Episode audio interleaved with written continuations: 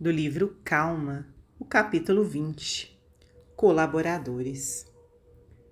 Obreiros na edificação do mundo melhor não trabalham sozinhos.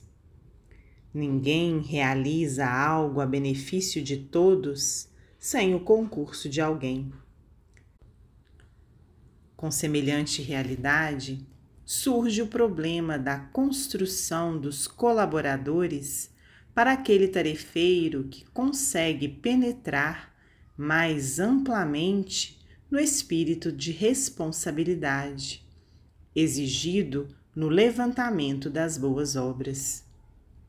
Se te encontras na condução de empreendimento ligado ao interesse geral, na orientação de uma equipe destinada a servir, no amparo a certo círculo de criaturas, empenhadas no socorro ao próximo ou na supervisão de uma família de companheiros que se dirigem para a integração no conhecimento superior, arma-te de paciência e compreensão, a fim de que não esmagues preciosos valores que te servirão amanhã de apoio e incentivo, continuidade e sobrevivência.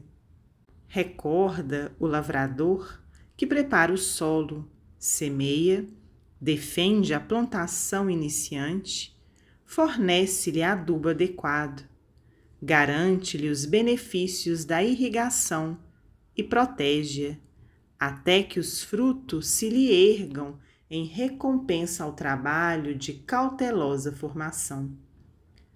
Cooperadores não nascem feitos nem Cristo teve. Simão Pedro ganhou fortaleza depois da negação. Tomé adquiriu confiança em seguida aos sofrimentos da dúvida. Judas compreendeu as lições do Evangelho a preço de lágrimas. Paulo de Tarso foi recrutado ao serviço da Boa Nova num campo adverso onde a crueldade pautava o cotidiano. Entretanto, Jesus a todos modelou com serenidade e amor, esculpindo em cada um a fidelidade até o sacrifício.